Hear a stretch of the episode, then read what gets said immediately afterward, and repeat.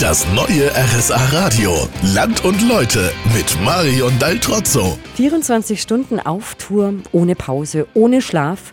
Was sonst Musikern und äh, Partylöwen passiert, hat jetzt auch Kaufborns Oberbürgermeister Stefan Bosse hinter sich. Allerdings nicht zum Spaß. Er wollte mit Bürgern in Kontakt kommen und hat in den 24 Stunden 40 Termine angenommen. Herr Bosse, wie anstrengend war es wirklich? Die 24-Stunden-Sprechstunde war anstrengender, als ich gedacht habe.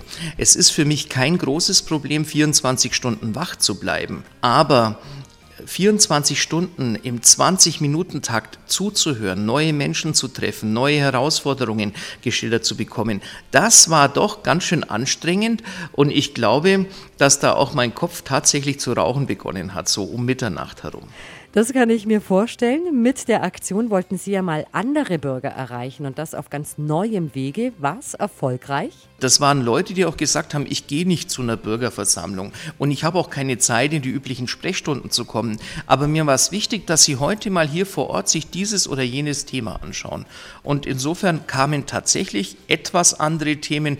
Das hat für mich wirklich das Ziel erreicht, mit anderen Menschen zusammenzukommen, ganz entspannt über Themen der Stadt zu sprechen. Und deswegen möchte ich das unbedingt wiederholen. Ein großes Thema in der Stadt ist gerade auch der Fliegerhorst der Bundeswehr. Derzeit sieht es ja recht gut aus, dass die Bundeswehr auf jeden Fall bis 2022 bleibt, vielleicht sogar noch länger. Wie wichtig wäre das für die Stadt? Das ist für uns schon ein ganz bedeutsamer Faktor in der Stadt. Einmal gehört die Bundeswehr zur Identität Kaufbeurens. Wenn Sie irgendwo in Norddeutschland sind und Kaufbeuren ansprechen, kommt ganz häufig sofort die Nennung Eishockey oder Bundeswehr. Und insofern hoffen wir auf eine Zukunftslösung.